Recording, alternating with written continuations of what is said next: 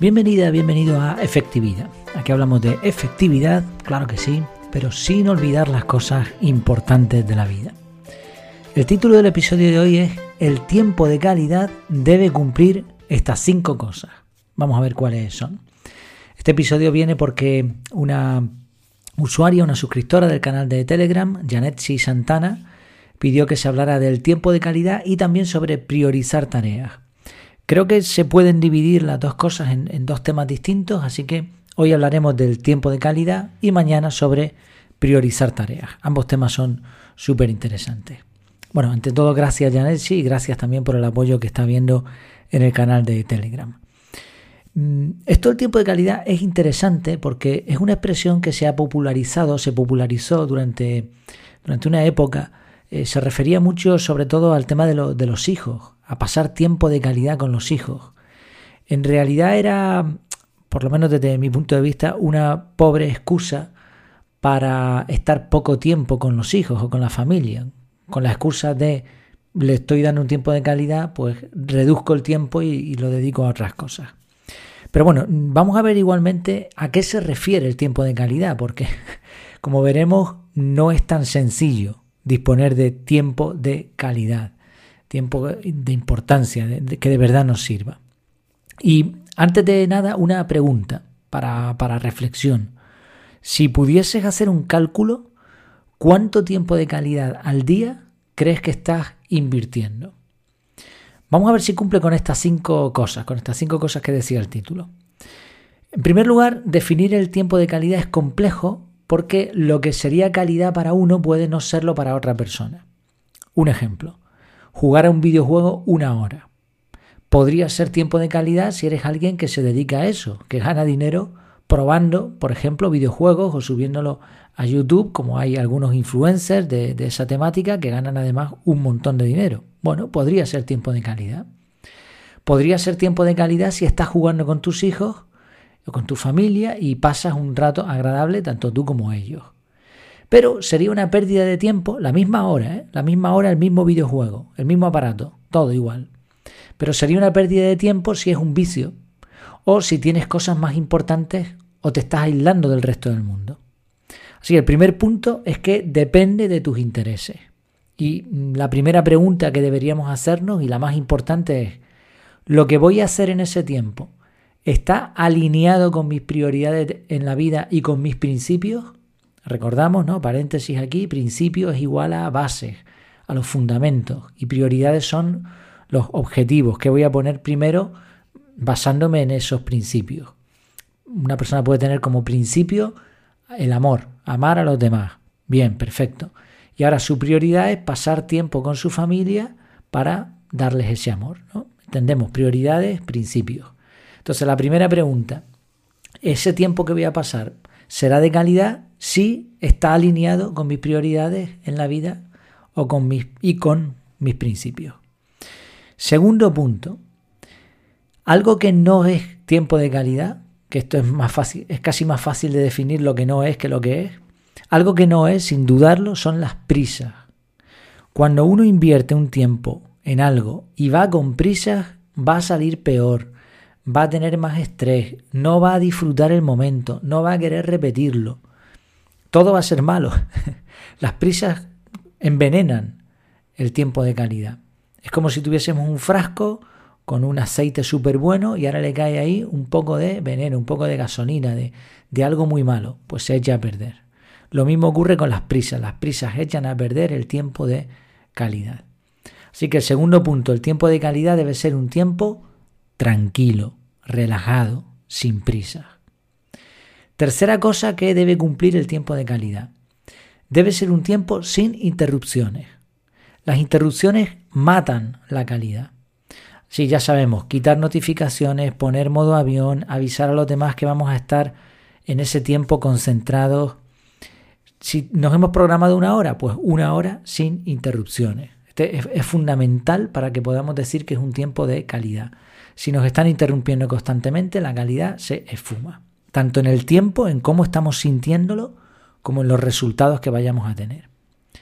Cuarto punto, ese tiempo debe ser equilibrado. Decíamos antes en el ejemplo, una hora de videojuego podría estar bien, pero 10 horas seguidas jugando un videojuego mm, probablemente sea un problema.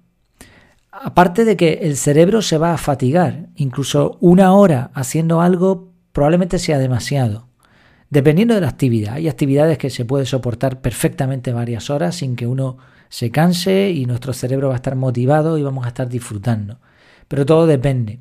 Sobre todo las actividades que, se, que se pueden mm, alargar un poco más sin que esto sea una carga son actividades al aire libre, paseos por el campo, juegos, donde estamos interactuando con otras personas. Ahí el cerebro no se fatiga tanto. Pero lo que tiene que ver con estar sentado delante de una pantalla, ahí en esas situaciones igual hasta una hora es mucho. Podemos alargar el tiempo haciendo pausas. Recordamos tiempos pomodoro. Pero si no, hay que equilibrar el tiempo. Aparte de que si nos pegamos 10 horas jugando un videojuego, por mucho que pensemos que eso es tiempo de calidad, habría que preguntarse cuántas cosas no estamos haciendo. Coste de oportunidad, ¿no? Porque quizás resulte que hemos perdido el equilibrio. Al final tenemos 24 horas todo el mundo. Entonces hay que equilibrar, hay, hay deberes que tenemos que hacer, hay responsabilidades que tenemos que a lo mejor no nos gustan tanto, pero por amor o por otras cuestiones pues las tenemos que hacer. Entonces hay que equilibrar el tiempo. Si no, ya no va a ser un tiempo de calidad. Ya por exceso se va a echar a perder también. Y quinto punto, para que se cumpla todo lo anterior, el tiempo de calidad debe estar programado. No hay que confundir la planificación o la programación con mm, exponer o, escribir todo detalle de lo que vamos a hacer. No, esto no es necesario, no hace falta. Incluso a veces los planes salen bien cuando son mucho más espontáneos.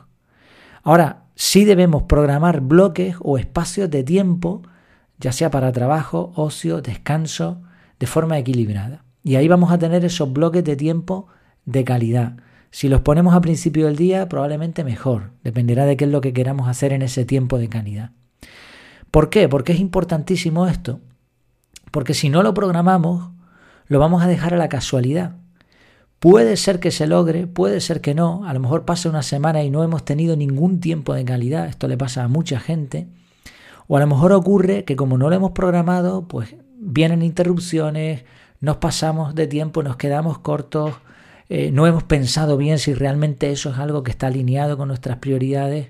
Entonces hay que sentarse y planificar estos bloques de tiempo. Casualmente ayer por la noche estaba leyendo el libro Lo Único de Gary Keller y Guy Papasan o algo así.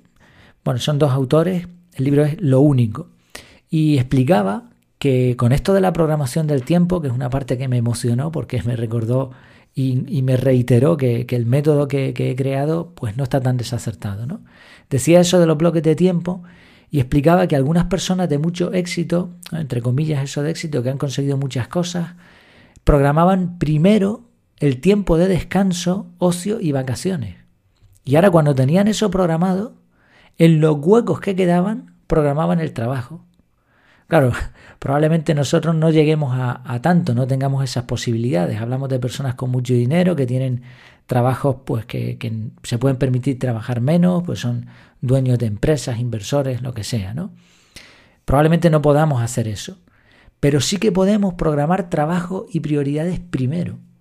Y esto es algo que cuando eh, creé el método CAR pensé en dónde lo iba a situar, si, lo iba, si el tema de las prioridades lo iba a situar antes de explicar cómo se programan los bloques del tiempo o después, porque hay diferentes mm, formas de pensar con respecto a esto.